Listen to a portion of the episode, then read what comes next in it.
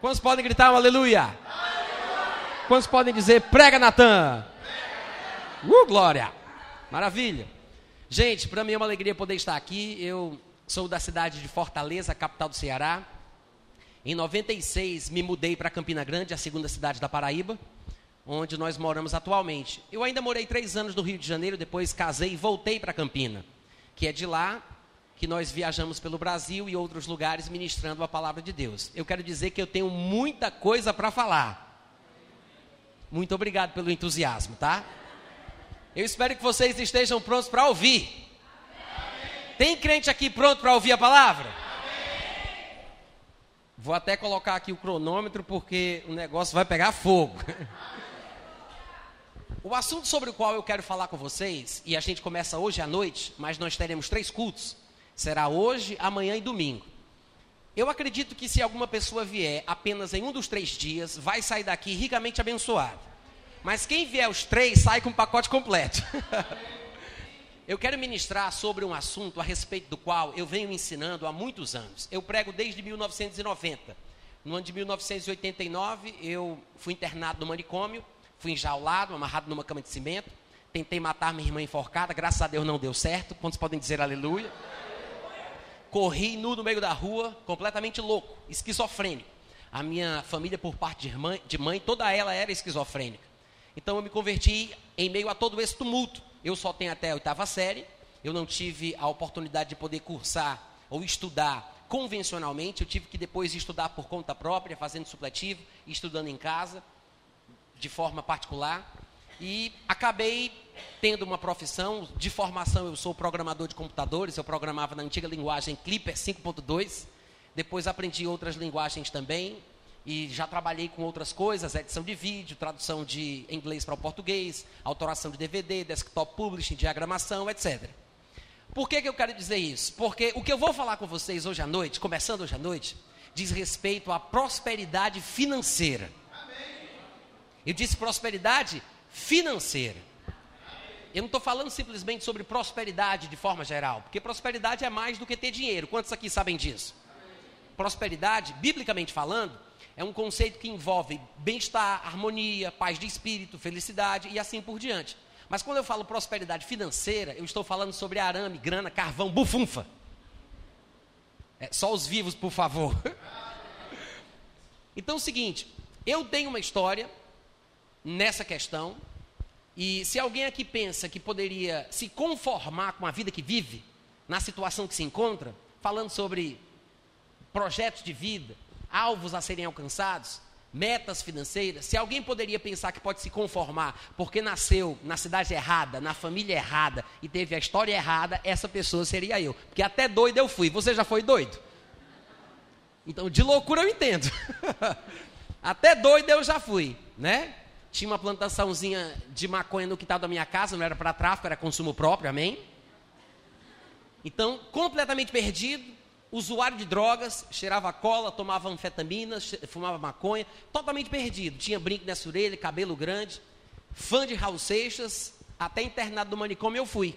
Mas Deus me tirou de lá, como a Bíblia diz. Deus tira o homem do monturo e faz ele se sentar com os príncipes.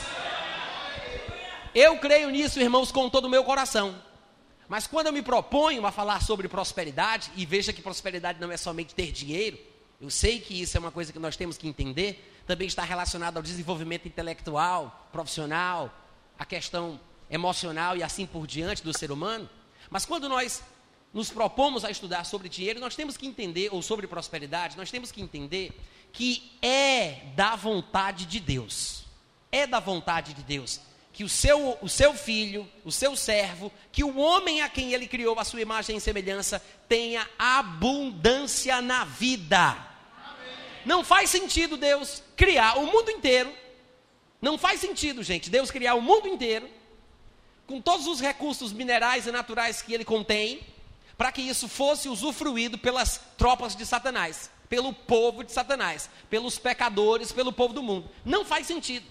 Quando Deus fez o homem à sua imagem e semelhança, e alguns dizem que uma possível melhor tradução seria: Deus fez o homem uma duplicata em espécie da própria categoria divina.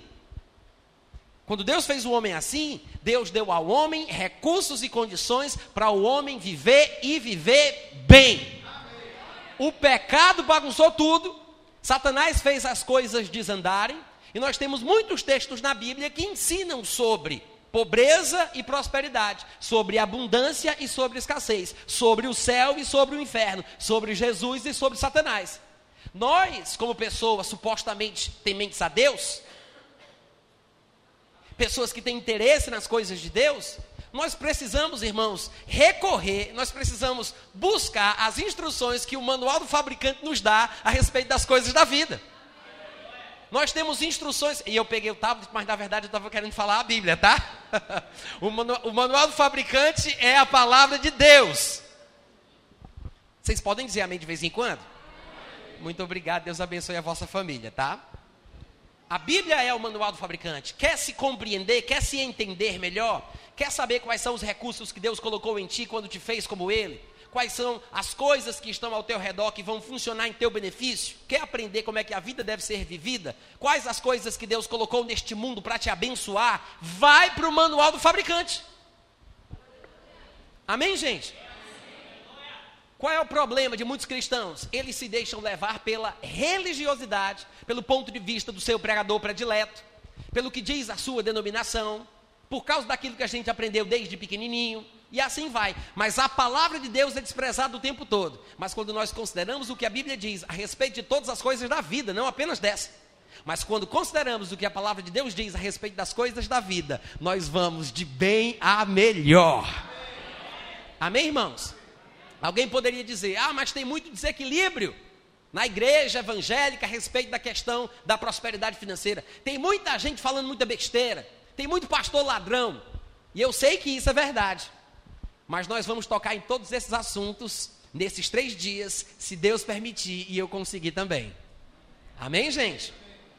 A Bíblia tem ao todo 31.102 versículos. 31.102 versículos. Eu sei porque como eu trabalho com um pouco de programação, e eu faço algumas versões para o programa da Bíblia que eu uso no meu tablet, eu acabei me deparando com esse número toda vida que eu colocava uma nova versão dentro do aplicativo.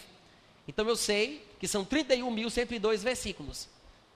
31.102 versículos. Em meio a estes versículos, 215 deles falam especificamente sobre fé. Eu li isso uma vez num livro que tratava sobre essas questões de finanças e eu não tive ainda oportunidade ou meios de poder verificar se essa conta é verdadeira, mas nesse livro o autor dizia que existem ao todo 215 versículos que falam especificamente sobre fé, 218 versículos que falam especificamente sobre salvação, 500 versículos que falam especificamente sobre oração. Mas existe um total de aproximadamente 2084, 2085 versículos que falam especificamente sobre dinheiro. Quantos podem dizer uau? Isso não significa, presta atenção, não significa que o assunto do dinheiro é mais importante do que fé, oração ou salvação. A razão de existirem mais versículos na Bíblia falando sobre coisas relacionadas ao conceito do dinheiro não mostra que o dinheiro é mais importante. Talvez indique que é a coisa com a qual o homem mais tem dificuldade na vida. Alô? Talvez signifique que este. Eu não quero água aqui, não, viu, gente? Pode deixar aí mesmo, tá? Talvez isso signifique que este seja o ponto no qual os crentes mais têm problema. Eu estou pregando muito bem hoje Cadê os amigos, aleluia? Talvez seja um assunto no qual a gente tem mais problema. Eu digo o crente, o religioso, o homem que serve a Deus, o piedoso a Deus, desde o período do Antigo Testamento até o período da Nova Aliança talvez seja um ponto no qual nós sempre estamos tropeçando. Jesus Cristo ele contou inúmeras parábolas. Eu costumava dizer que Jesus tinha contado 40 parábolas. Depois, recentemente, eu fiz uma reavaliação nessa minha contagem e eu percebi que uma das parábolas não era parábola. Na verdade, era uma história provavelmente verídica, onde Jesus Cristo fala sobre algo que deve ter acontecido nos seus dias, não sei se na adolescência ou no período da sua maturidade, mas ele cita sobre um homem rico e um homem pobre que morava na frente desse rico. Inclusive, ele cita um nome próprio, ele diz o nome do homem, que é Lázaro. E os dois vêm a morrer, um é sepultado, o outro é levado ao seio de Abraão e assim por diante. Então, alguns dizem que é uma parábola, mas quando eu fui reavaliar, eu percebi que não era uma parábola e eu tirei dessa contagem. Então, na verdade, existem 39 parábolas que Jesus Cristo contou que estão registradas nos evangelhos. Se algum evangelho apócrifo desses que existem por aí conta uma outra parábola, não interessa. Das parábolas que nós temos em Mateus, Marcos, Lucas e João, das parábolas que nós temos escritas, nós temos 39 ao todo. E dessas 39 parábolas que Jesus contou, 19 delas envolvem questões relacionadas a dinheiro.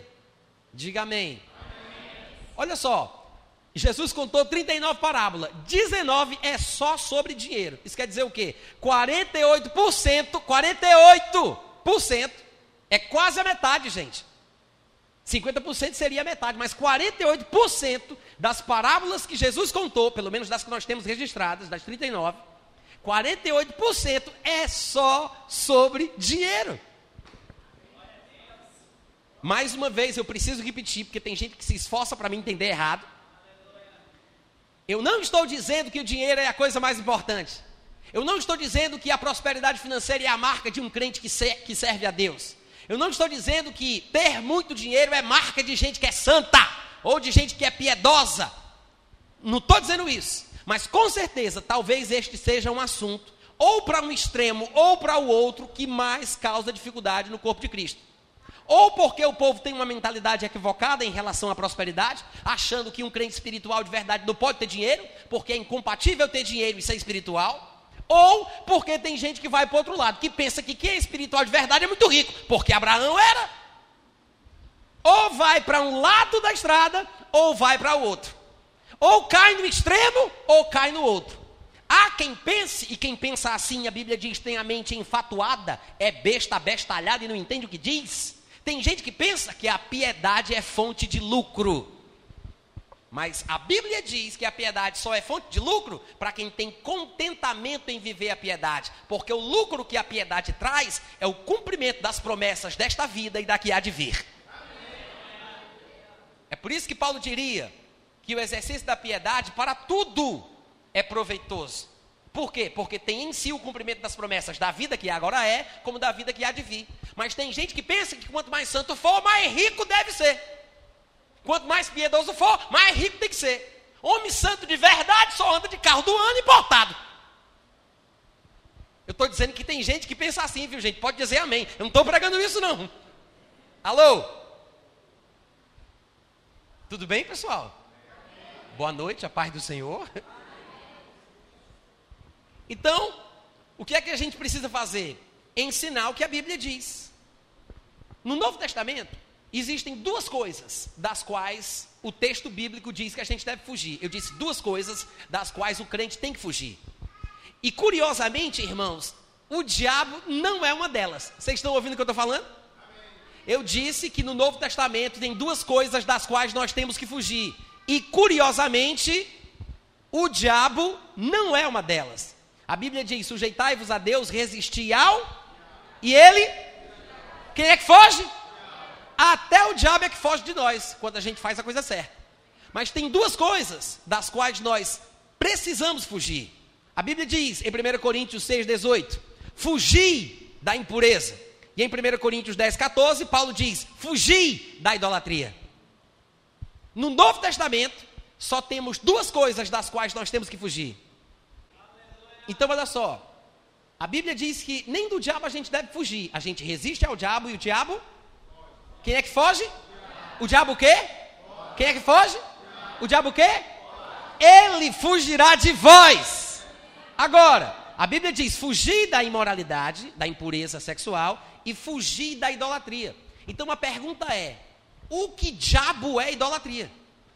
Porque se idolatria for se prostrar diante de imagens, todo crente se sente protegido desse tipo de advertência. Eu não preciso me preocupar em fugir da idolatria, porque o crente se gaba de não ser idólatra, né? Só que tem um detalhe: o Novo Testamento reconceitua, reconceitua, traz um conceito novo do que é idolatria. Paulo, em Gálatas capítulo 3, no versículo 5, ele diz: Fazei, pois, morrer a vossa natureza terrena. Dois pontos. E ele dá uma lista do que compõe a nossa natureza terrena. E ele diz: prostituição, impureza, lascívia, desejo maligno e avareza, que é idolatria. Diga, vixe. é muita treta. Irmãos, o que é idolatria? Não, vamos lá, gente. Eu fiz uma pergunta, eu espero uma resposta. O que é idolatria? Avareza, é o quê? O que é idolatria? A avareza é idolatria. A idolatria é a avareza. Agora fica mais fácil da gente entender por que cargas d'água a Bíblia diz para a gente fugir da idolatria. Porque da idolatria, no que diz respeito à prostração a imagens, nenhum crente se preocupa. Mas em relação ao querer ficar rico, esse negócio de querer dinheiro, amar o dinheiro, querer ficar rico, isso é um perigo. Porque às vezes, por meio de coisas lícitas, como o trabalho, a mensagem da fé, a teologia que ensina a prosperidade e coisas que são bíblicas e autênticas, eu acabo perdendo o caminho. Eu posso me desviar daquilo que é bom, enquanto eu penso que estou vivendo aquilo que é certo. Eu posso me desviar da verdade, pensando que estou fazendo a coisa certa, quando na verdade estou pegando um caminho errado. É por isso que é muito perigoso. E se você parar para pensar, a necessidade que a gente tem na vida, a necessidade de dinheiro, de suprir as nossas carências e assim por diante, são coisas autênticas, coisas a respeito das quais Deus mesmo dá suprimento. Deus não é contra o crente ter dinheiro, Deus não é contra o crente ter abundância em tudo aquilo que ele tem. Deus não é contra o crente prosperar financeiramente, não é contra. Não é contra. Da mesma forma que Deus não é contra o crente ter desejo sexual, querer fazer sexo, o homem gostar de mulher, a mulher gostar do homem, não é errado, não tem problema. Só que tem um detalhe: assim como o desejo sexual, o interesse do homem pelo suprimento financeiro também podem sair do plano e da vontade de Deus. Assim como a necessidade e o desejo sexual pode se transformar em pecado, o interesse do homem pela prosperidade financeira também pode. Assim como é preciso fugir da impureza e não do sexo, é preciso fugir da avareza e não do dinheiro. Eu estou pregando muito bem hoje à noite, gente. Vocês têm que participar mais. Você está aprendendo alguma coisa?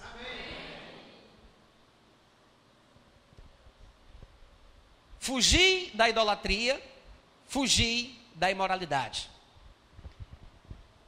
Algumas pessoas pensam, e eu sei que alguns de vocês talvez já tenham passado por isso, como não conheço a grande maioria do povo que está aqui, é possível até que alguns de vocês sejam contra a questão da prosperidade financeira na vida de um cristão, porque supõe que um verdadeiro crente tem que fazer voto de pobreza, né?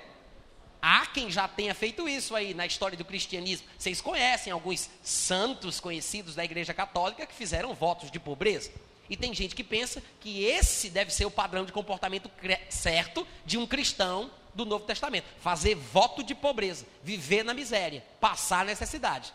Até porque tem gente que pensa até hoje que Jesus Cristo era pobre, né? Porque tem gente que cantou a vida inteira, pobrezinho, nasceu em Belém. Até hoje o pessoal tem essa ideia de que Jesus Cristo era um pobre que vivia em necessidade, que vivia das esmolas dos outros. Se a gente tiver tempo, durante essa mensagem, até domingo à noite, eu vou quebrar o sigilo bancário do mestre.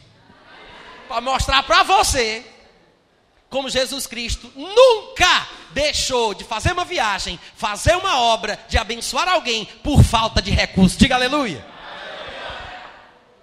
Deus me permita que eu consiga quebrar o sigilo bancário do mestre. Daqui para domingo a gente se resolve. Mas irmãos, dinheiro, finanças, recursos são bênçãos divinas para o povo dele. Está escrito em Ageu capítulo 2, versículo 8: Deus disse através do profeta: Minha é a prata, meu é o ouro, diz o Senhor dos exércitos. Uh, glória! Eu gosto dessa passagem. Mi, Deus diz: Minha é a prata, meu é o ouro. Essa passagem tem uma significação, uma, tem um significado mais importante para a gente quando nós compreendemos o contexto no qual ela foi declarada. Porque na época em que o profeta disse isso, Olha aqui para mim, presta atenção que é mais negócio. Olha essa concorrência. Quando o profeta disse isso, minha é a prata, meu é o ouro, diz o Senhor dos Exércitos, irmãos, era uma época que não existia o que nós conhecemos como papel moeda.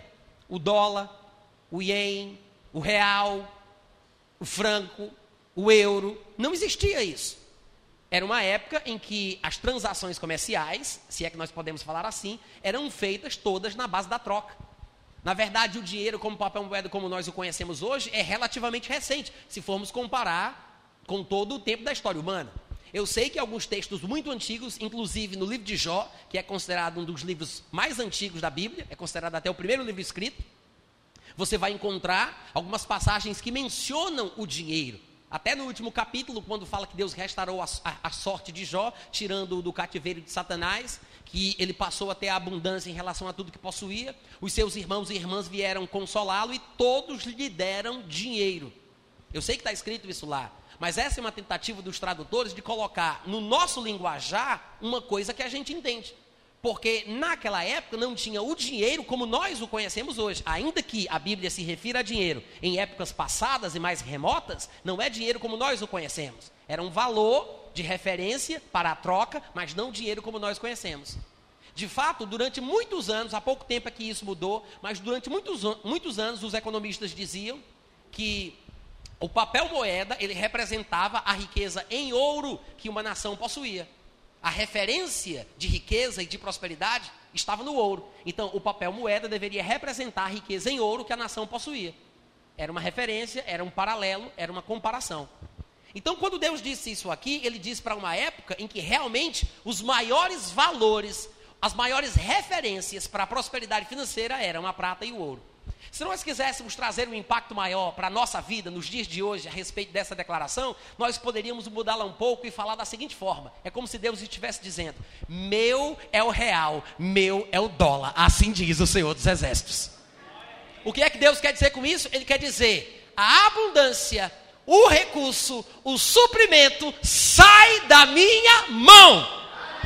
Fui eu quem criei, fui eu quem inventei, sai de mim e abençoa a tua vida.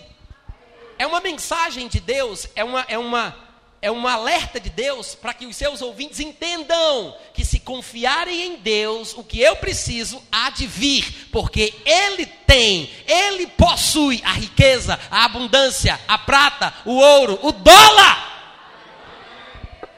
Amém, irmãos? Então, se é patrimônio divino, porque Deus disse que é dele, é patrimônio divino, a riqueza, a abundância, a prosperidade, a prata, o ouro, o dólar, o real, o euro. Se é patrimônio divino, irmãos, se é conceito bíblico divino, confiar na abundância e prosperidade financeira que Deus tem para dar, nós devemos falar sobre isso dentro da igreja. Amém, Amém gente? Amém. É preciso que nós façamos isso. O problema é que às vezes os nossos conceitos sobre riqueza e pobreza é que são equivocados. Tem muita gente que não entende o que de fato significa ser pobre, assim como tem muita gente que não entende o que de fato significa ser rico ou ser próspero. Uma das frases que eu queria que você aprendesse ao longo dos três dias, e se você sair daqui sabendo só disso, se você aprender só isso, eu me dou por satisfeito. Se você sair daqui com a sua cabeça entendendo o que é prosperidade, eu vou me sentir feliz. Agora, Prosperidade é o quê? A frase que eu quero que você aprenda para o resto da vida. Prosperidade é a ausência de necessidade. Vocês podem repetir? Mais uma vez, porque pode cair na prova. Como é que é? Prosperidade é ter carro importado? Prosperidade é, é ter duas lanchas? Prosperidade é ter cinco casas? pode estar dentro do conceito de prosperidade, né? Eu sei que é uma opulência, às vezes até desnecessária, mas a questão aqui não é essa. Mas prosperidade, nos conceitos bíblicos, irmãos, prosperidade, biblicamente falando, é ter ausência de necessidade. Ausência de necessidade. E eu não estou dizendo aqui que Deus apenas supre a nossa necessidade, porque Deus, além de suprir necessidade do crente, Ele também satisfaz o desejo do seu coração tá? Ainda tem esse outro lado da história também. Mas se você quer sair daqui pensando em prosperidade da forma bíblica correta, sem exagero, sem ficar desequilibrado, como tem muito crente por aí, ou numa vala da estrada ou na outra, entenda isso. Prosperidade é ausência de necessidade. Amém, gente? É por isso que eu gosto de dizer que a verdadeira pobreza não se encontra no bolso, mas se encontra na mente. A verdadeira pobreza não está na carteira, não está no bolso, está na cabeça do indivíduo. A mentalidade que a pessoa tem. Você tira uma pessoa da pobreza, mas se você não tira a pobreza da pessoa. Entendeu o que eu falei? Você tira a pessoa da pobreza, mas não tira a pobreza da pessoa, você não fez muita coisa. E eu sempre gosto de contar uma coisa que eu testemunhei em São Paulo, quando eu estive lá certa ocasião, e eu vi um conjunto de prédios coloridos, bem organizados, mas completamente maltratados. Era saco voando, era um bocado de roupa pendurada no varal por fora do apartamento, uns lixos caídos no chão, cachorro correndo para um lado, cachorro correndo para outro, uma bagunça, aquela coisa mal cuidada, feia, um saco vai pendurado, um negócio horroroso, parecia uma favela vertical. E eu olhei para aquilo e eu achei curioso, porque eu vi potencial na estrutura. E eu disse: o que é isso? E o pessoal disse: até então eu não sabia. E o pessoal me disse: não, isso aí é porque tinha uma favela grandona aqui nessa região. E aí o prefeito, ele quis revitalizar a cidade, porque ia ter um grande evento aqui, um grande acontecimento, e ele colocou esse projeto no coração e fez um trabalho de revitalização, construiu esse conjunto habitacional, como você vê, muito bonito, muito bem cuidado. E o pessoal que estava na favela, cada um teve o seu próprio apartamento. O problema é que os favelados foram tirados da favela, mas a favela não saiu do favelado. Esse é o problema, a mentalidade da pessoa. A pessoa não aprecia a qualidade, a beleza, o conforto, o bem-estar, a excelência. A bagunça, a sujeira, a desorganização está dentro da pessoa. Vocês entendem o que eu estou falando? A verdadeira pobreza, gente, não está no bolso, está na cabeça. Uma pessoa não ter muito recurso financeiro, mas ser uma pessoa limpa, correta, educada, cuidar bem da sua casa, deixar tudo nos trincos, é uma característica que expressa a natureza de Deus. Você não precisa ter muito dinheiro para expressar aquilo que você é por dentro. Os irmãos entendem o que eu estou falando? É por isso que não adianta nada tirar uma pessoa da pobreza e não tirar a pobreza da pessoa. É uma questão de mentalidade. Tem uma frase que eu acho que traduz muito bem isso que eu estou dizendo aqui. Na época da escravidão, tinham escravos que se sentiam bem quando eram cuidados pelos seus senhores, porque eram muito bem tratados. Né? E o que acontece é que muitas pessoas começaram a lutar pela liberdade dos escravos, os abolicionistas e até capoeiristas, né, que se destacaram querendo também trazer a liberdade por cima de pau e pedra para os escravos. E tem uma frase que diz o seguinte: na época da luta pela liberdade, o pior inimigo da liberdade vai ser o escravo que se sente satisfeito. Por quê? Porque a luta pela liberdade é em prol dos escravos. Mas como é que uma pessoa pode advogar a liberdade dos escravos se os escravos, se os escravos se sentem satisfeitos por serem escravos? Porque se sentem bem naquela condição, porque acham que está bem daquele jeito, porque não querem mudar, porque estão acomodados. É por isso que a frase é excelente. O pior inimigo da liberdade é o escravo que se sente satisfeito. Diga, para cima de mim não. Se você traduz isso para a área da prosperidade financeira, é perfeito. É perfeito em relação à mentalidade da pobreza, em relação a se acomodar com aquilo que é pouco, com aquilo que é menos do que Deus tem para você. É perfeito. O pior inimigo da liberdade é o escravo que se sente satisfeito. Quantos estão entendendo o que eu estou dizendo?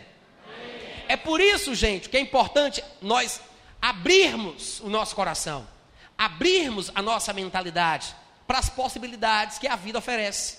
É preciso passar por estudos, escolas, treinamentos, para que nós possamos enfrentar a realidade da vida.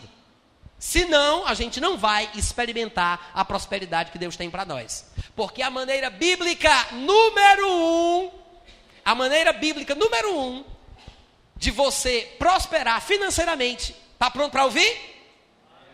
Está pronto para ouvir? A maneira bíblica, número, bíblica número um de prosperar financeiramente é trabalhando. Não, diz aleluia pela fé, criatura. Tem muito crente aqui pensando que a maneira bíblica número um de prosperar é o quê? Dá o dízimo, dá a oferta, porque é semeando que se colherá. Aí eu pergunto, como é que tu vai dar o que tu tem, criatura? Tu vai roubar em nome de Jesus? Como é que tu vai dar o que não tem? Como é que tu vai ter se não trabalha? A, a Bíblia é contra até você comer se você não trabalhar, quanto mais você dá o dízimo. Alô? Os irmãos entendem o que eu estou falando? Trabalhar é uma bênção de Deus. Diga, manda mais, Jesus. Sabe qual é o problema? É porque tem muito crente que não está disposto a ser abençoado com isso. O pessoal quer o fruto do trabalho, mas o trabalho que produz fruto ninguém quer. Alô? Sabe qual é o problema? O caba se converte, passou a vida bebendo cachaça. Aí ele se converte, aí chega o engraçadinho e diz para ele: Irmão, tu vai estudar para quê se o destino é a morte? Não se preocupa com isso, não. Jesus está voltando. Aí fica um bocado de vagabundo dentro da igreja, sem trabalhar, sem estudar, sem, sem querer fazer faculdade. Por quê? Porque Jesus está voltando e eu vou perder o meu tempo, gastar o meu tempo no ministério. No ministério, um vagabundo que não estuda e não faz nada, vai para lá, Satanás. Deus não tem interesse em pessoas desocupadas. Deus quer pessoas que entendam a importância do compromisso e da responsabilidade. Deus nunca chamou vagabundo para a obra. Pode correr a Bíblia de Gênesis a Apocalipse, você nunca vai ver Deus chamando um vagabundo. Vem cá, vagabundo amado e querido, que te farei uma luz para as nações. Nunca. Nunca. Todos os homens que foram chamados para trabalhar no ministério eram pessoas que tinham algum trabalho, alguma profissão, alguma atividade em alguma coisa. Pode procurar na sua Bíblia. Amém, gente? É por isso que as pessoas do mundo prosperam. Já parou para pensar? Por que, que aquele teu vizinho macumbeiro tem carro bom? Pensa bem. Por que, que aquele cara que vive fumando cigarro, que vive bebendo cachaça, consegue colocar os filhos dos melhores colégios da cidade? Por que, que eles se vestem bem? Por que, que eles comem bem? Por que não passam tanta necessidade quanto você? Porque você, em vez de estudar e trabalhar, pensa que Deus vai mandar dinheiro porque tu lê muita Bíblia. E como ele não vai para a igreja, você acha injusto que um cara como esse, que não dá o dízimo, seja próspero e você não. Aí tu vai e fica com inveja. Fica com raiva. Pois eu vou dizer uma coisa para você, gente. Deus estabeleceu princípios, leis, por meio das quais todas as bênçãos dele caiam sobre todas as pessoas do mundo todas as pessoas do mundo. Esse é o problema. A maioria dos crentes pensa que Deus é evangélico. Entendeu o que eu falei? A pessoa se sente confortável achando que está protegida, mesmo que seja na sua vagabundagem, porque Deus é da minha religião, Deus é evangélico, Deus é do meu, está do meu lado, então vai dar tudo certo. Irmãos, ou a gente entende que Deus estabeleceu princípios para que nós prosperemos financeiramente, não só a prosperidade financeira, mas os princípios de Deus são para todas as áreas da nossa vida. Mas estamos falando aqui sobre questão relacionada a dinheiro, então a gente tem que falar sobre isso. Também faz parte dos princípios de Deus. O trabalho é um princípio divino para a prosperidade financeira. Amém? As leis de Deus são assim. Por exemplo, se eu pegasse aqui um quadro negro atrás de mim, colocasse com giz, 2 mais 2 é igual a. E eu perguntasse qual é a resposta, quem sabe responder, e entrasse um bêbado cambaleando ali por, pelas portas, pegasse o giz da minha mão e respondesse quatro, ia deixar de ser verdade só porque quem respondeu não é um evangélico? Só porque quem deu a resposta é um bêbado, um alcoólatra, vai estar errado? Não. Por quê? Porque as leis da matemática funcionam para todos que as aplicarem. Da mesma forma, as leis de Deus para a prosperidade financeira vão funcionar para todos os homens que executarem tais leis. Diga amém. Tem passagens que mostram isso muito claramente. Eu não quero me deter profundamente nesse assunto, ou pelo menos nesse ponto, mas eu acho que é importante discutir com vocês a respeito da questão. Lá em Gênesis capítulo 1, textos bem conhecidos, versículos 26, 27 e 28, dizem o seguinte: Deus disse: Observa bem. Façamos o homem à nossa imagem, conforme a nossa semelhança. Tenha, olha só, tenha. É, quem consegue continuar a frase? Qual é a próxima palavra que vem depois? Tenha ele domínio. Deus disse: façamos o homem à nossa imagem, conforme a nossa semelhança. Tenha. Como é que Deus disse? Está muito fraco, hein, gente?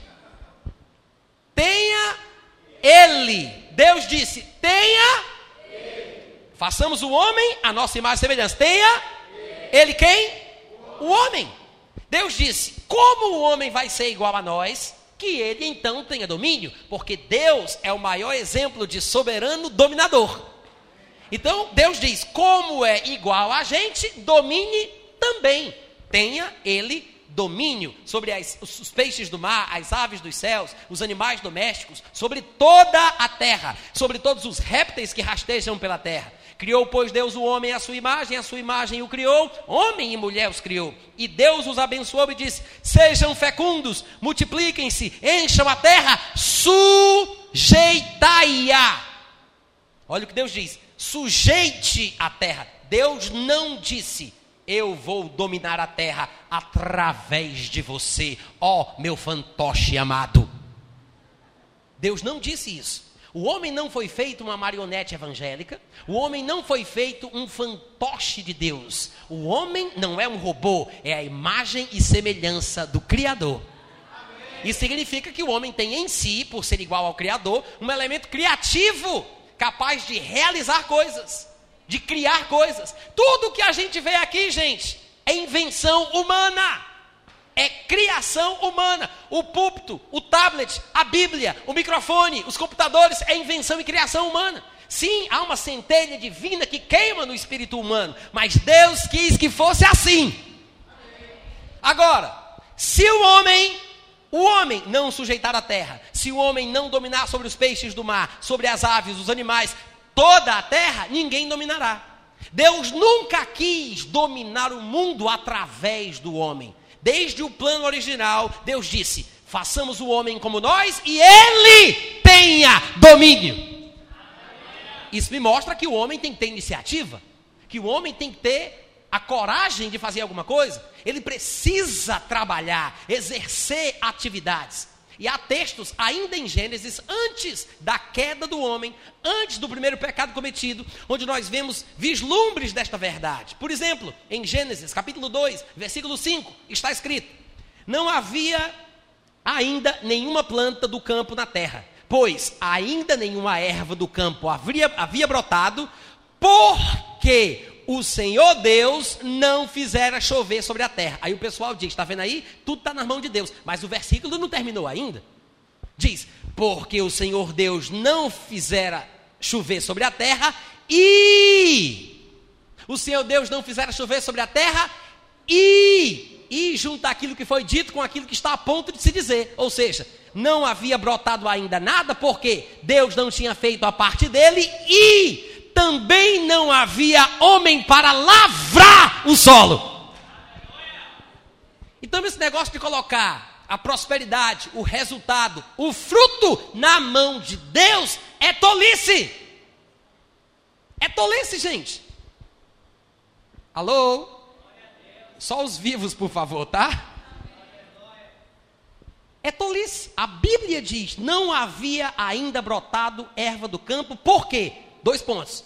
Deus não tinha feito a parte dele e não tinha homem para fazer a parte dele.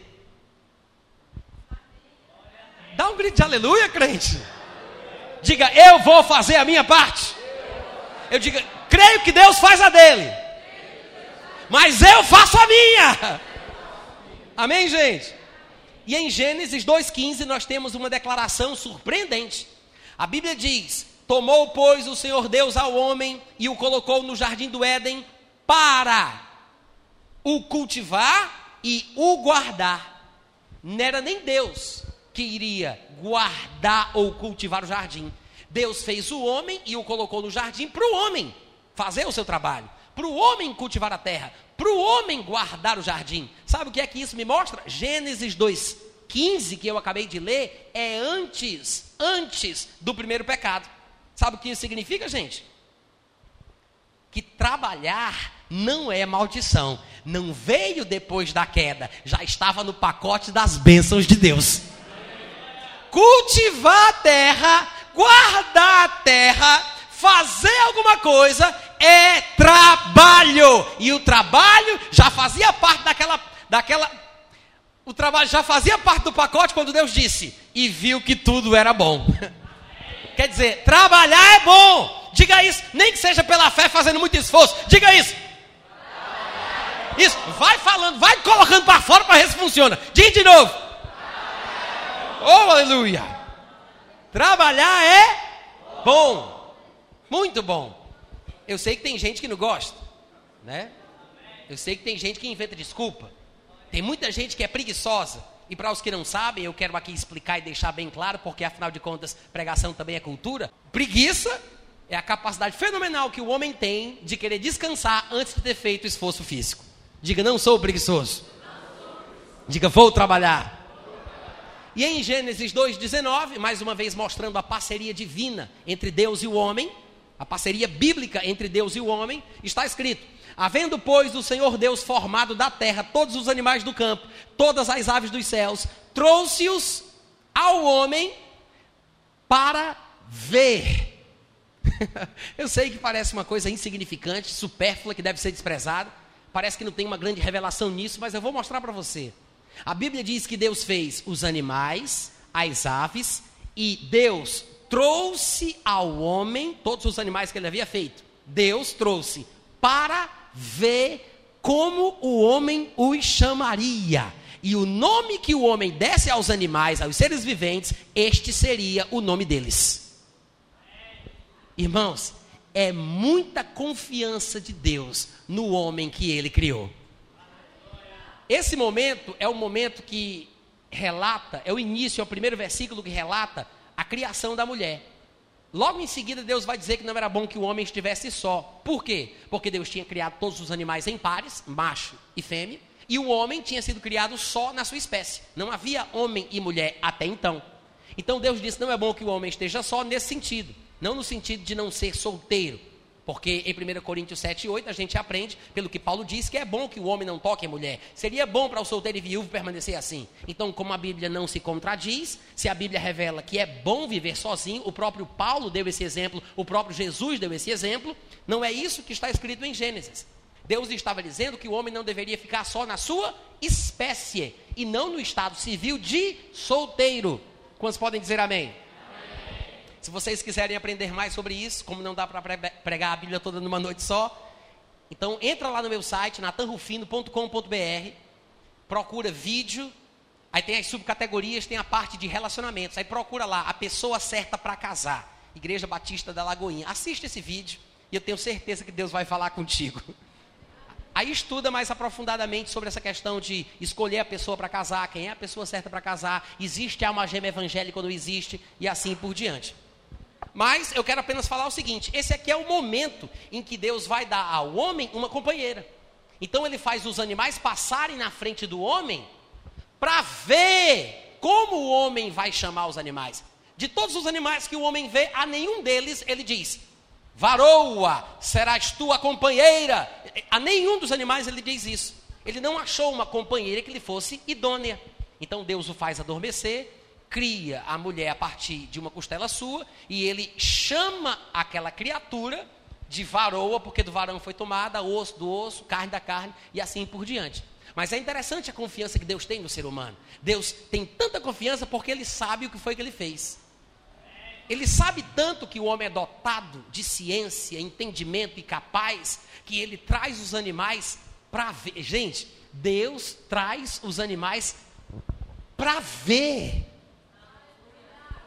Já parou para pensar que Deus está simplesmente vendo o que o homem vai fazer, como o homem vai chamar os animais, o que o homem vai dizer, Deus está simplesmente vendo. E é interessante a gente parar para pensar que em muitas situações da nossa vida, Deus está apenas vendo o que a gente vai fazer. E não tem nada de errado nisso. Deus trouxe os animais para ver. Amém? Sabe por que é importante entender isso? Para tirar aquele pensamento equivocado de muitos crentes que dizem: Ah, mas eu estou esperando em Deus. Quem foi que disse que isso está certo? Existem momentos na nossa vida que de fato é preciso ter paciência. Não somos oniscientes, não sabemos o que o futuro nos aguarda. A própria Bíblia diz: vocês que se precipitam dizendo amanhã iremos para tal cidade, venderemos, negociaremos. Cuidado, não fale assim, não diga, se Deus quiser e eu estiver vivo, porque a gente não sabe o que é o futuro a gente não sabe o que é que nos aguarda, a nossa vida é só uma poeira, a Bíblia diz isso. Lá em Tiago está escrito exatamente isso. Então eu não posso ser soberbo pensando que vai acontecer só porque eu estou falando pela fé. Muitas vezes pensamos que é fé, mas é presunção. Porque tudo que foge da Bíblia não pode ser fé, porque a fé vem pelo ouvir a palavra de Deus. E a Bíblia diz que devemos ser pessoas humildes, moderadas, sabendo que não sabemos de tudo. Amém, gente? Existem momentos que temos que esperar em Deus, principalmente quando não sabemos o que o futuro nos, nos reserva. Mas existem situações que eu me pergunto: em vez de você estar esperando em Deus, será que não é Deus que está esperando por você? Amém? Existe um tempo em que a criança tem que ser levada pelos pais nos braços, porque não consegue andar com as próprias pernas, não consegue se vestir. Até o estilo de roupa e a cor que a criança veste depende do gosto do pai. Mas chega um momento em que um pai responsável vai soltar esse filho no chão e vai forçar a criança a andar com as próprias pernas. Ele o solta, toma distância e diz: Vem para o papai, vem para o papai. Gente, da mesma forma, Deus está esperando por nós. Eu preciso entender que existem momentos em nossa vida que nós temos que fazer alguma coisa. Deus trouxe os animais ao homem para ver. Oh, maravilha! Para ver, para ver como o homem o chamaria, para ver o que o homem faria, para ver como o homem reagiria. Desde o início de tudo, antes do pecado, a Bíblia mostra que Deus deu ao homem uma responsabilidade extraordinária. E nós precisamos entender que essa é a vontade de Deus para a nossa vida assumir as rédeas do nosso destino. Amém, gente? É por isso que eu digo, e eu vou repetir, que o trabalho é a maneira número um para a prosperidade financeira. E você viu nos textos que nós lemos aqui de Gênesis que o trabalho estava presente como bênção de Deus, como parte do pacote das coisas boas que Deus havia criado, antes do homem cair. O problema é que a gente não entende o que é, o que é trabalho.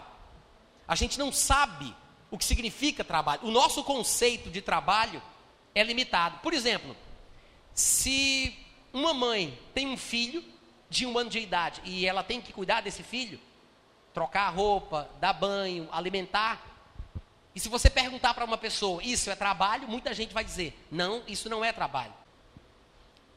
As pessoas não sabem o que é trabalho. E se eu perguntasse, essa mãe que cuida do filho, que alimenta, que veste, que cuida dele, está trabalhando? Muita gente vai dizer que não. Mas irmãos, é muito trabalho. Uma dona de casa que lava a roupa, que que varre o chão, que cuida da casa, está trabalhando? Algumas pessoas vão dizer que não. Mas se você pagar para uma babysitter cuidar do seu filho, aí você vai dizer que ela trabalha.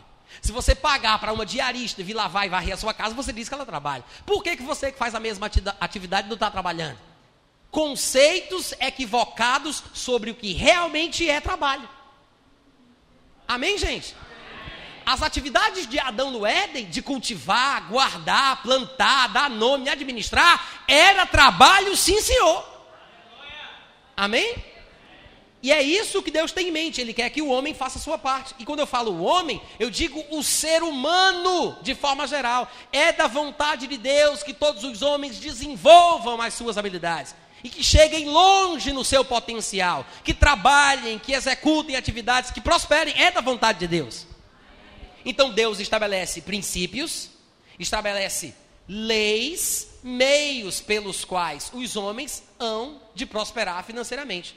O problema é que as pessoas não estão fazendo a sua parte. Irmãos, eu me lembro muito bem daquilo que minha mãe dizia quando eu era bem pequenininho. Ela vivia dizendo o tempo todo: Meu filho, vai estudar, o sol nasce para todos. Meu filho, vai fazer alguma coisa dessa vida, o sol nasce para todos. Eu nunca entendia o que minha mãe queria dizer com o sol nasce para todos. Quem já ouviu essa expressão? Depois que eu me converti, é que eu fui descobrir que minha mãe, sem saber, estava pegando emprestado uma frase de Jesus Cristo. Lá em Mateus, no capítulo 5, versículo 45, Jesus disse: para que vos torneis filhos do vosso Pai Celeste, porque Ele faz o sol nascer sobre maus e bons e vir chuvas sobre justos e injustos. Em outras palavras, as coisas boas que Deus criou, o sol, a chuva, as bênçãos de Deus, é para todos os seres humanos. Jesus disse: o sol nasce para o bom e para o mal, a chuva cai sobre o justo e o injusto, porque Deus não faz acepção de pessoas. As bênçãos de Deus que incluem o sol, a chuva, o trabalho e outras coisas mais, são para todos.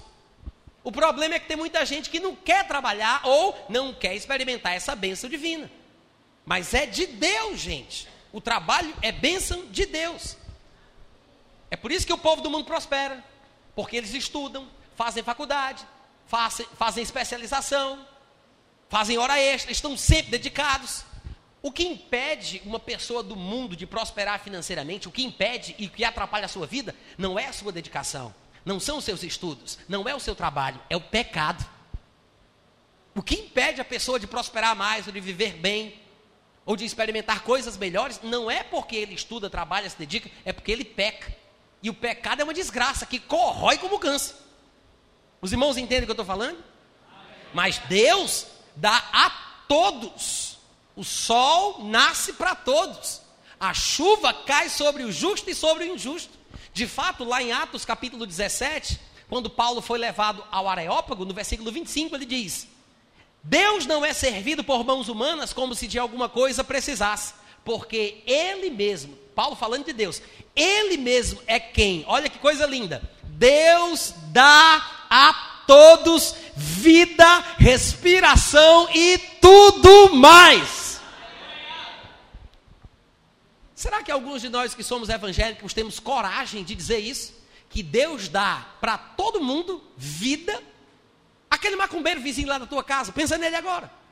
Que Deus dá para todo mundo, não é só para o povo que é da tua religião, não, viu? Deus dá para todo mundo vida, respiração e tudo mais. Ô oh, glória! Isso quer dizer que tudo que é bom que vem de Deus é para todos. Diga amém. Está aí porque tem gente que prospera e gente que não prospera. Não é só porque a pessoa é crente e a outra não é. Não é só porque dá o dízimo e o outro não dá. Não é só por isso, não, gente. Tem um lugar bíblico para o dízimo na vida cristã, na nova aliança. A gente vai falar sobre isso. Mas nós temos que entender que o trabalho é a mola motora para a prosperidade financeira. É assim que os recursos chegam, que os recursos entram, é por meio do trabalho. E claro que todo trabalho tem que ser uma mão de obra especializada. É preciso ter conhecimento, é preciso ter formação, é preciso ter interesse. Amém? Amém? Faz parte da vida cristã. Prosperar intelectualmente, emocionalmente, socialmente, melhorar, ser uma pessoa melhor, crescer. Irmãos, até porque, para para pensar bem, o que é que adiantava? O que é que adiantava você ganhar um milhão de dólares da noite para o dia, sem ter estrutura para lidar com tanto dinheiro. Você que é pai, não faria uma tolice dessa, entregando 200 reais na mão de uma criança de dois anos? Você não daria. Por quê? Porque ela não tem estrutura, ela não tem maturidade, ela não tem condição de lidar com tanto dinheiro. Ela não foi preparada, ela não foi treinada, ela não está pronta. Por que, que você acha que só porque um homem está fazendo um apelo, lá na, porque tem gente que é assim, não, chegou um pregador aí bem ungido que diz que quando ele esfregar o cotovelo ungido dele na minha cabeça, eu vou receber a unção da prosperidade e eu vou sair daqui achando um bocado de dinheiro. Da onde Deus iria fazer isso com você? Da onde Deus ia pegar você do jeito que você está, vagabundo, preguiçoso, sem formação nenhuma, sem responsabilidade, sem qualquer tipo de estrutura, e eu não estou falando de você não, viu gente? Se você achar que isso se encaixa na tua vida, fica sorrindo, olhando para frente, que ninguém vai desconfiar que é contigo. E isso vai treinando. Por que Deus faria isso com a tua vida? Você pensa que é uma bênção? Seria uma maldição. Se você pensa que é mentira, se você pensa que é exagero, vá no Google, vá no YouTube.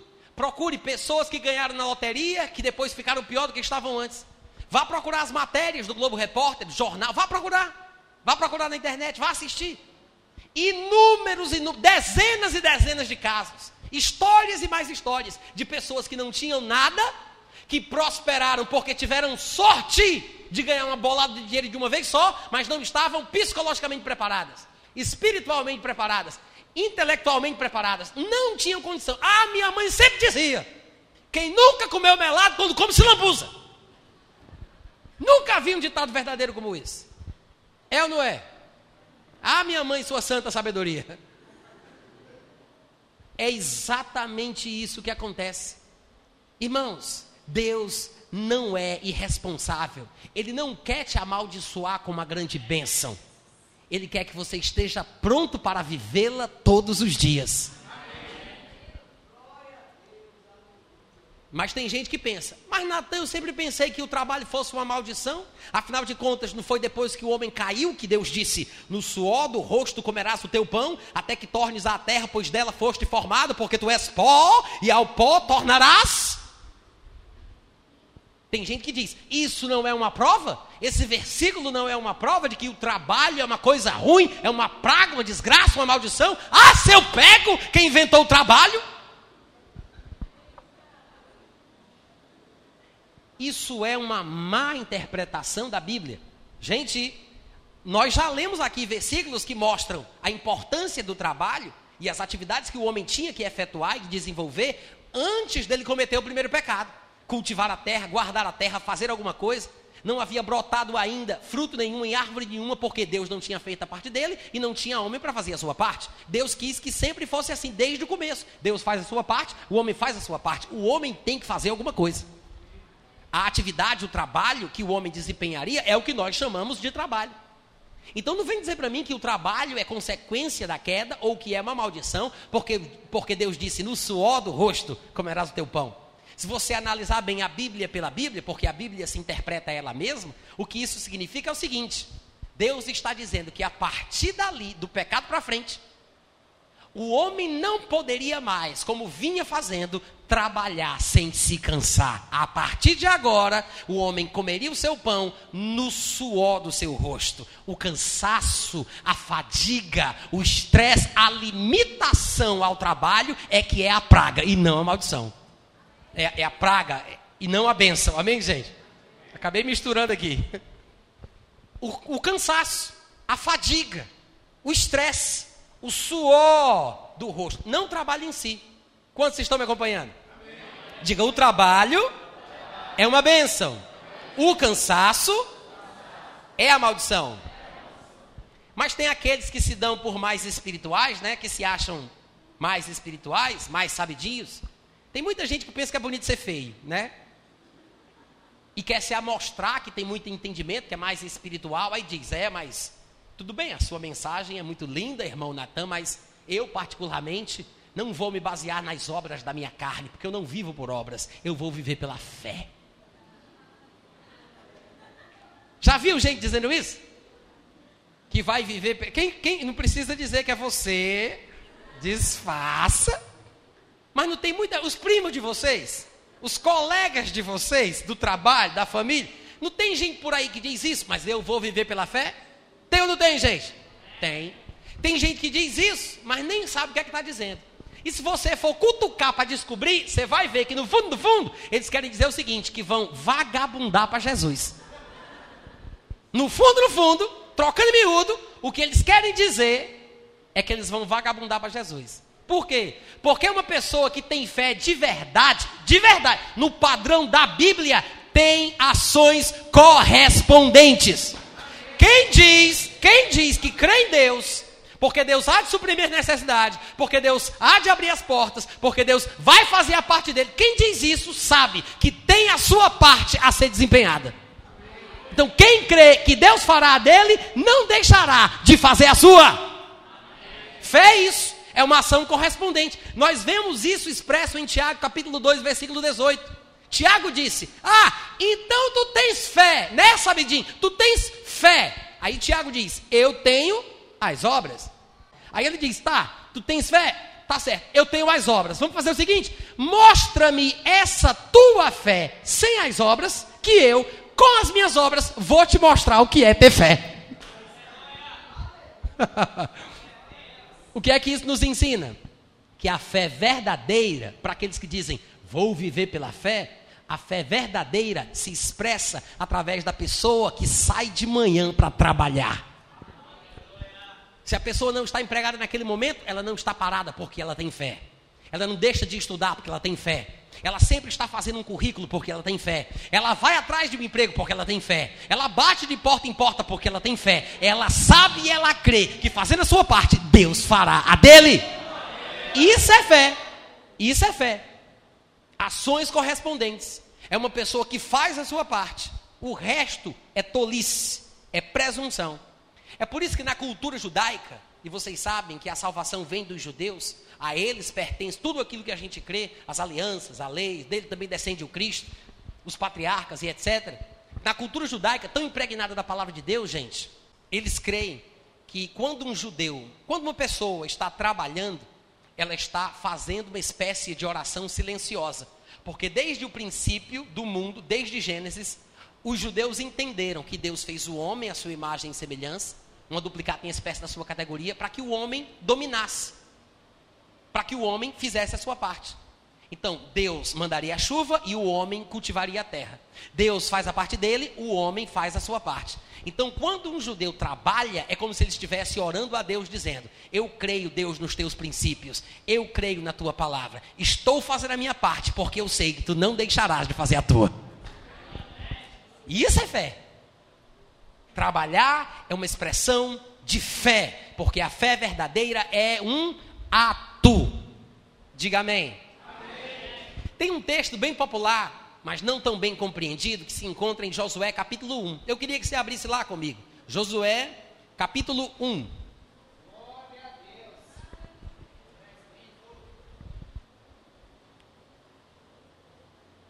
Se você estiver aprendendo alguma coisa, amanhã traga pessoas que você ama, traga parentes, irmãos, amigos, para que possam receber mais da palavra. E depois, provavelmente, esse material vai para o meu site também tem um aplicativo, tá, gente? Para Windows Phone, Android, para iPhone. Basta você procurar o meu nome, N-A-T-A-N-R-U-F-I-N-O, Natan Rufino, é de graça. Tem texto, tem áudio, tem vídeo. Baixa lá no teu tablet, baixa no teu smartphone e investe na tua vida, cresce na palavra. Tem muita coisa boa lá para você. Josué 1,8, todo mundo achou? Olha o que ele diz. É Deus falando, tá? É uma recomendação divina através do homem de Deus. Ele diz: Josué, não cesses de falar deste livro da lei. Antes, medita nele de dia e de noite, de dia e de noite, de dia e de noite, de dia e de noite, para que tenhas cuidado de fazer segundo tudo quanto nele está escrito. Então, Josué, farás prosperar o teu caminho e será bem sucedido. Quantos podem dizer aleluia? Quantos conhecem esse texto? Muita gente conhece, pouca gente entende. É bem capaz de você já ter ouvido uma pregação onde o pregador citou esse texto, leu esse texto e logo em seguida, quando foi comentar, falou: Deus vai fazer prosperar o nosso caminho, porque Deus olava a história.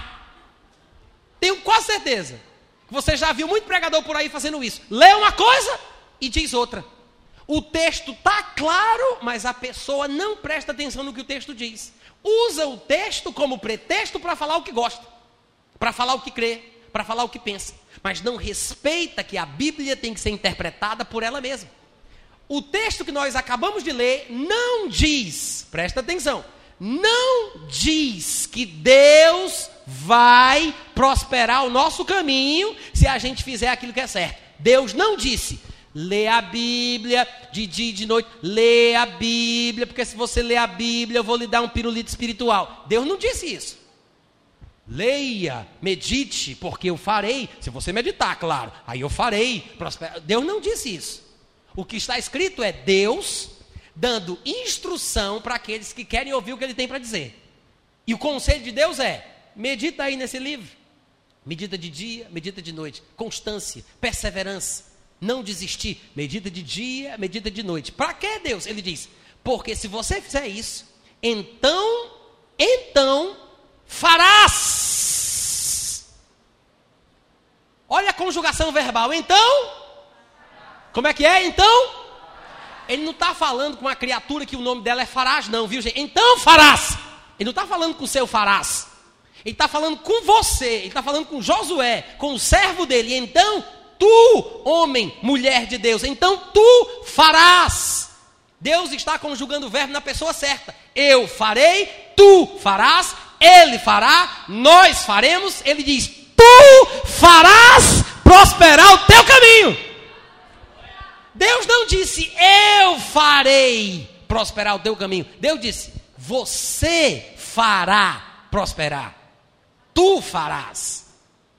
Já parou para pensar que a prosperidade do teu caminho, da tua vida, está mais nas tuas mãos do que nas mãos de Deus?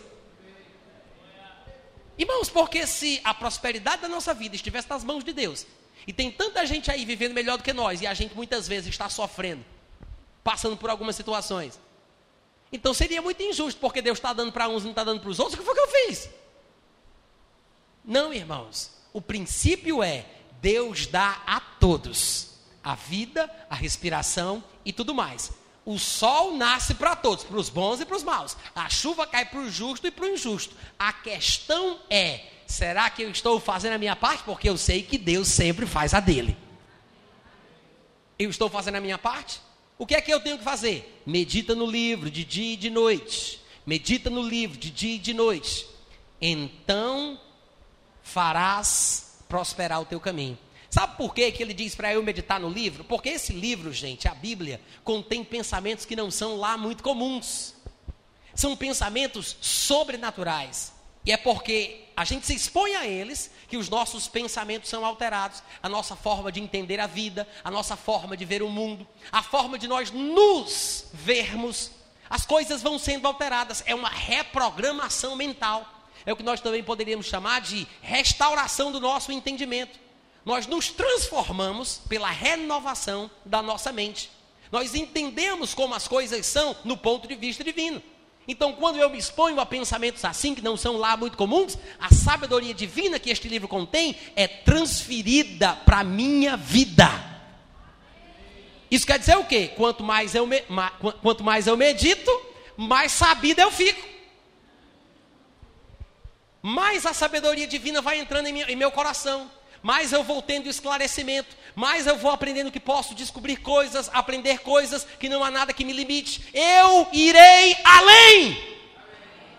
Eu não vou me desculpar por causa de uma história ruim, de uma vida ruim, um passado ruim. Ah, é porque eu não tive sorte, eu nasci numa família muito pobre. Ah, mas é porque eu não tive sorte, eu tive uma história assim e assado. Ah, é porque eu não tive sorte, meu passado é assim e assado, meu irmão. O seu passado já passou.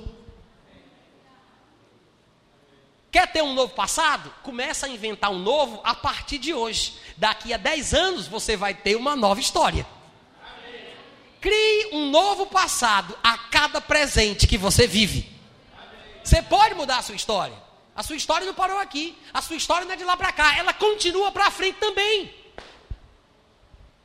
Amém, irmãos? Então, se a gente não mudar a nossa forma de enxergar os desafios da vida, se a gente não mudar a nossa forma de pensar no mundo, de pensar em nós mesmos, vamos continuar nesse círculo vicioso, igual cachorro correndo atrás do próprio rabo. Já viu um cachorro cego dentro do açougue? Vocês sabem o que é açougue? Sabe o que é cachorro? Então imagina um cachorro cego dentro do açougue. Ele sente o cheiro da bênção para tudo que é lado, mas não sabe onde é que morde. É igual como muito crente está, igual cachorro cego dentro do açougue. Sabe que tem bênção em tudo que é lugar, mas não sabe como é que pega. A Bíblia diz: medita no livro, querido. Medita no livro, porque tu, depois que medita no livro, tu farás prosperar o teu caminho. Ô glória! Outro texto popular que fala a mesma coisa, que mostra o princípio do trabalho para a prosperidade. É isso que estamos enfatizando aqui nesse primeiro dia. O Salmo primeiro, tão conhecido, tão citado e cantado, talvez também muito pouco entendido. No Salmo primeiro está escrito: Bem-aventurado o homem que não anda no conselho dos ímpios, não se detém no caminho dos pecadores, nem se assenta na roda dos escarnecedores. Antes, o seu prazer está na lei do Senhor, e na sua lei medita de dia e medita de noite. Medita de dia e medita de noite. Este que tem prazer na lei, que medita na lei, ou seja, que tem prazer na palavra, que medita na palavra mas não é assim, de uma hora. Não é uma coisa assim automática, não, viu, gente? É de dia, de noite, de dia, de noite, de dia, de noite. É um tempo todo. É uma coisa constante, contínua. A Bíblia diz que esta pessoa é como uma árvore plantada bem pertinho de correntes de águas, que no tempo certo, no tempo certo, vai dar fruto. E cuja folhagem não murcha. E tudo quanto ele faz prosperará. Ah, presta atenção. Tudo que ele. Tudo que ele o quê? E se ele não faz nada? Se ele não dá um prego numa barra de sabão? Vocês aqui na Bahia conhecem essa expressão, não dá um prego numa barra de sabão? Que os sudestinos precisariam de legenda para entender isso, né? Não dá um prego numa barra de sabão. Ou seja, não tem força, não tem disposição para conseguir enfiar um prego, que é uma coisa fácil, numa barra de sabão. Preguiçoso, acomodado, vagabundo. Alô?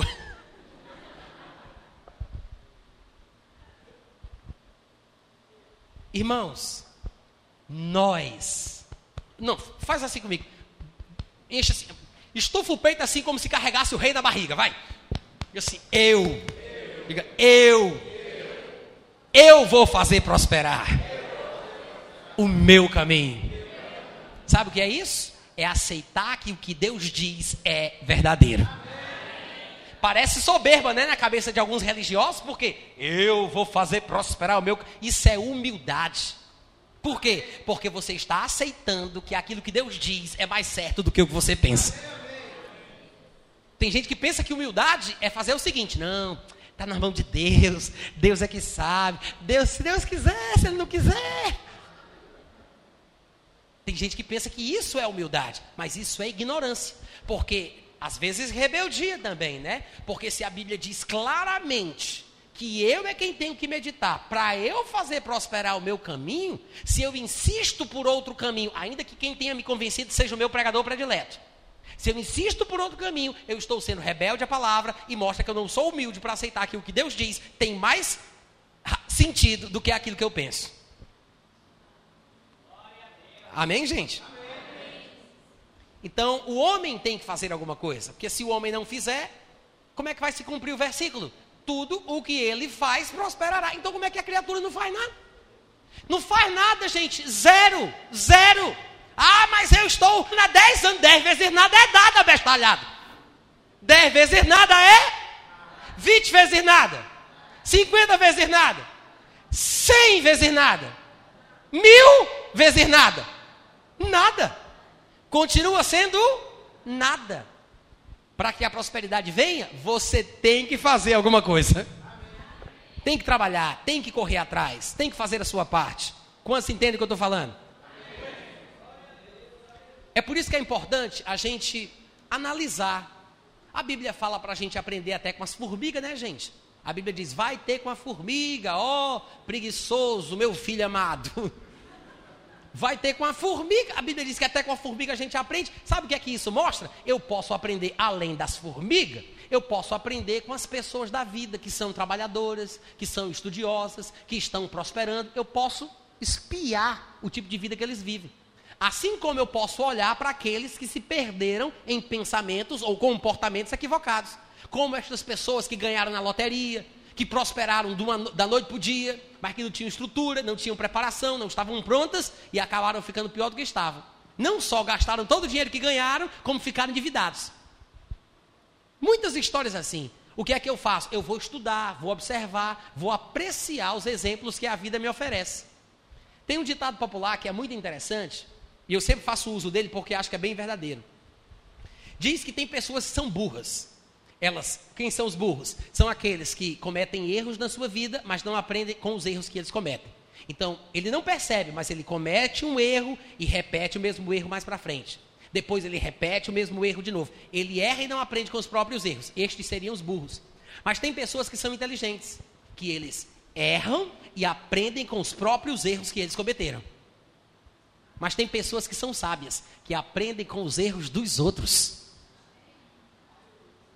É para isso que a palavra de Deus está aqui. Para que a gente possa estudar a Bíblia e, por meio da Bíblia, aprender o que fazer e o que não fazer. Por que caminho seguir e que caminho a gente tem que evitar. Para a glória de Deus e para o nosso sucesso e prosperidade, em nome de Jesus. Tem um texto que eu queria que vocês lessem comigo, que é bem importante onde nós temos lá vários princípios interessantes a respeito da questão da prosperidade financeira. Eu vou ler alguns versículos de Deuteronômio 8, mas eu quero que vocês entendam, olha para mim, tá? Não vai ler sem mim não, é covardia. Olha para cá. Ei, olha aqui. esse texto que a gente vai ler é uma advertência de Deus para o seu povo que está para entrar na terra que manda leite e mel. Eles estão a ponto de entrar na terra, que é uma figura de prosperidade, de abundância, né? o contrário da escassez e da falta. Então, antes de entrar na terra que manda leite e mel, a terra da prosperidade, Deus dá uma advertência. E é essa advertência que a gente tem que prestar atenção, porque ele vai mostrar, Deus vai mostrar quais são os cuidados que o, o servo de Deus tem que ter em relação à prosperidade quando ela vier. Existem perigos, armadilhas quando a prosperidade vem. Não por causa da prosperidade em si, mas por causa do que acontece no coração do homem, por causa da prosperidade. É mais ou menos igual à nossa relação com o dinheiro. Não é o dinheiro que tem a capacidade de me desviar, mas tem muita gente se desviando por causa de dinheiro. Ou porque tem muito, ou porque não tem nada. Não é o dinheiro que desvia, mas a pessoa pode se desviar por causa do dinheiro. Está escrito isso lá em 1 Timóteo, capítulo 6, quando fala que o amor do dinheiro é a raiz de todos os males. E alguns crentes, querendo ficar ricos, se desviaram da fé. Então, é possível se desviar da fé, da verdade, da palavra, por causa do amor do dinheiro ou por causa da vontade de ficar rico. Então, essa advertência aqui em Deuteronômio 8, ela, ela fala basicamente sobre o mesmo princípio, a mesma verdade. E você vai ver que Deus ele não tem nada contra a prosperidade, a abundância, mas ele faz advertências pontuais, severas, com respeito à atitude que o crente tem que ter em relação à prosperidade. Versículo 11. Deus diz: antes dele entrar na terra, tá? É antes de tomar posse da bênção. Versículo 11: Guarda-te, não te esqueças do Senhor teu Deus, não cumprindo os seus mandamentos, os seus juízos, os seus estatutos que hoje te ordeno. Para não suceder que depois, diga depois, diga depois, Deus diz: cuidado para que não aconteça que depois de teres comido e estiveres farto, depois de haveres edificado boas casas e morado nelas, depois, versículo 13, de se multiplicarem os teus gados, os teus rebanhos e se aumentar a tua prata e o teu ouro, depois de ser abundante tudo quanto tens, guarda-te, para que não aconteça que, depois da prosperidade, se eleve o teu coração e te esqueça do Senhor teu Deus, que te tirou da terra do Egito, da casa da escravidão. No versículo 17 ele continua: Não digas, pois, no teu coração. Veja, ele acabou de dizer no versículo 14: cuidado para que depois da prosperidade se eleve, cuidado para que não aconteça isso, se elevar o teu coração. Agora ele vai repetir o mesmo princípio, a mesma verdade, com expressões diferentes. Em vez de falar sobre a elevação do coração, ele fala sobre dizer no coração. Não digas, pois, no teu coração, a minha força, o poder do meu braço me adquiriram estas riquezas. Parou, olha aqui para mim.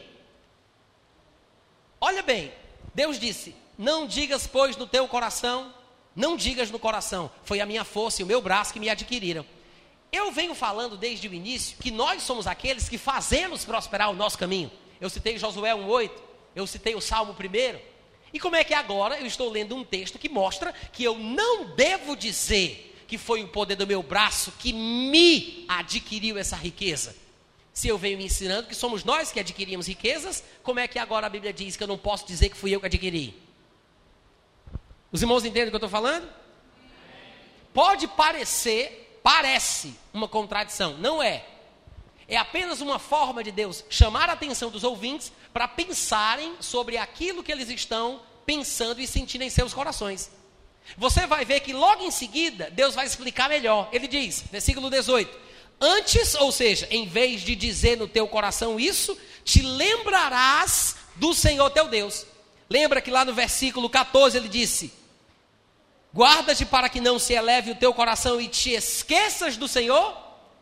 E agora ele fala: Não diga no coração, e ao invés de fazer isso, o que, é que você vai fazer? Você vai se lembrar Em vez de se esquecer, você vai se lembrar do Senhor teu Deus, porque Ele é o que te dá força para adquirires. Adquirires.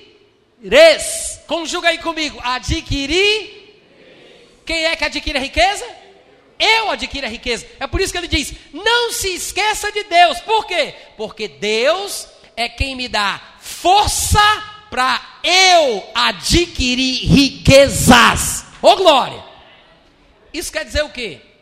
O texto não está contradizendo as outras passagens que nós lemos. O texto está confirmando a mesma verdade. O que é que Deus não quer? Uma atitude errada. Reconhecer que eu estudei, que eu me esforcei, que eu trabalhei e que eu adquiri não é errado. Mas me esquecer a parte de Deus nessa prosperidade seria um erro. Então o que é que ele diz? Não se eleve o teu coração e se esqueça de Deus. Porque a pessoa que diz foi a minha força, foi o meu poder, fui eu que consegui, é uma pessoa que está se lembrando apenas da parte dela. O que não deixa de ser bíblico. Mas se lembrar apenas da parte humana é uma verdade incompleta e acaba se tornando uma mentira. Então é errado. É por isso que ele diz: não diga, não diga, foi o poder do meu braço, a minha força que me adquire. Lembra de Deus, porque Deus é o que te dá essa força para que você adquira a riqueza. Em outras palavras, sim, sou eu que adquiro a riqueza. Sim, sou eu quem faço a atividade, sou eu quem desempenho o trabalho, sou eu que estudo, sou eu que me esforço, mas eu não posso esquecer que a glória também pertence a Deus. Gente, o que é que eu tenho na minha vida que não tenha sido Deus que me deu? Inteligência, sabedoria, oportunidades, emprego, vida, respiração, tudo mais. Deus é aqueles que dá a todos a vida, a respiração e tudo, gente, tudo. Tudo. Então, reconhecer Deus na equação não é muito. Ainda que eu estude, eu trabalhe, eu tenha força, eu faça a minha parte, é Deus quem me dá capacidade para pensar, capacidade para entender, inteligência para estudar. É Ele que me dá força para trabalhar. É Deus que me dá a oportunidade de estar vivo. O que é que eu tenho que não foi Deus que me deu, criatura? Qual é o problema aqui? É a atitude. É a atitude do coração. É se esquecer de Deus. É isso que ele diz. Não te esqueças do Senhor teu Deus. E eu já estou perto de terminar essa primeira parte. É por isso que é importante a gente lembrar do que ele vai dizer aqui. Ele fala que não é para esquecer, para não ter uma atitude errada. E um pouco mais para frente, no versículo 19, veja o que ele diz: se te esqueceres do Senhor teu Deus, e andares após outros deuses, e os servires, e os adorares, Deus diz: protesto hoje contra vós outros que perecereis. Diga amém. amém. Deus diz: se andares após outros deuses e os servires, perecereis. Sabe um outro Deus que poderia tomar conta da vida da pessoa é a própria prosperidade em si. A própria prosperidade em si. Me lembra muito essa expressão aqui do versículo 19, do capítulo 8 de Deuteronômio, me lembra muito aquilo que Jesus disse em Mateus 6, 24. Ele disse: Ninguém pode servir dois senhores, porque ou há de aborrecer-se de um e amar ao outro, ou se devotará a um e desprezará o outro. Aí ele conclui dizendo: não podeis servir a Deus e às riquezas. Jesus disse: não dá para servir Deus e servir a riqueza. Porque você vai amar um e desprezar o outro, vai se devotar a um e se esquecer do outro. Jesus está dizendo que amar riqueza é perigoso. Diga amém. Jesus não disse que ter riqueza é perigoso, ele disse que amar riqueza é. Ele disse que não dá para servir a Deus e servir, se devotar às riquezas. É a mesma coisa que Deus disse aqui: se te esqueceres do Senhor teu Deus e andares após outros deuses e os servires e os adorares, a riqueza pode ser um Deus na minha vida, o dinheiro pode ser um Deus na minha vida, as finanças, as bênçãos de Deus podem tomar o lugar do Deus das bênçãos. Entendeu o que eu falei? O que é que adianta ser abençoado, abençoado e se esquecer do Deus que deu a benção? Os irmãos entendem o que eu estou falando? Isso seria se esquecer de Deus. Isso seria ficar em si mesmado, pensando apenas em si, no que fez, no que conquistou, né? na sua habilidade, na sua inteligência, na sua capacidade, no seu império, no seu reino, na sua fortuna, e se esquecer da parte de Deus. É uma escravidão e isso é idolatria. Por quê? Porque o lugar que pertence a Deus, o dinheiro, a prosperidade, a riqueza, as coisas de Deus tomaram. Irmãos, nós corremos perigo quando fazemos assim. Quantos aqui entendem o que eu estou falando? É por isso que nós vamos encerrar saindo daqui entendendo o seguinte: tudo bem, Jesus nos alertou, Deus nos alertou, não dá para servir Deus e as riquezas, mas um crente espiritual que ama o Senhor e o teme, pode servir Deus com as riquezas. Então esse é o segredo. A questão não é fugir do dinheiro para não. Aí eu vou fugir do dinheiro para não poder me desviar. Eu vou fugir do dinheiro para eu não viver errado. Não, não é fugir do dinheiro. É se guardar da atitude errada para com o dinheiro. Deus não tem problema que a gente tenha casa boa, more bem, viva bem, tenha ouro, tenha prata. Ele diz: depois de edificares boas casas e morares nelas, depois de ser abundante tudo quanto tens, depois de se aumentar a tua prata e o teu ouro. Deus sabe que vai vir a prosperidade. Deus não tem problema com isso. A questão é como fica o teu coração. Amém, gente? Como é que fica o coração? Depois da prosperidade. Porque todo mundo é humilde, né? Antes de ter um milhão de dólares. Todo mundo é humilde. Ah, se eu ganhar na loteria, ah, se eu tiver muito dinheiro, eu vou fazer isso, vou fazer aquilo. Você sabe se fará se você faz com aquilo que tem. Ah, mas se eu tiver muito dinheiro, eu vou abençoar a igreja, eu vou, eu vou, eu vou, ofer vou ofertar, eu vou. Você oferta hoje com o dinheiro que você tem? Você é generoso com o tanto que você tem? Porque a sua generosidade é proporcional às suas posses. Você não vai ser mais generoso porque tem mais. Porque o grau de desprendimento é uma questão de coração, a quantidade que você possui. E não tanto de nota que você deposita na caixa do dinheiro. Se você não é generoso hoje, não se iluda. Muito provavelmente você vai ser pior amanhã. Não dá para servir a Deus e as riquezas, mas dá para servir a Deus com as riquezas. Isso quer dizer o quê? Que o dinheiro não deve ser o meu senhor, mas eu devo ser o senhor do meu dinheiro. Não é errado ter dinheiro, mas seria errado o dinheiro me ter. Porque eu não devo viver para trabalhar, eu devo trabalhar para poder viver. Essa é a vontade de Deus para a nossa vida, amém, gente? Quantos aprenderam alguma coisa hoje à noite?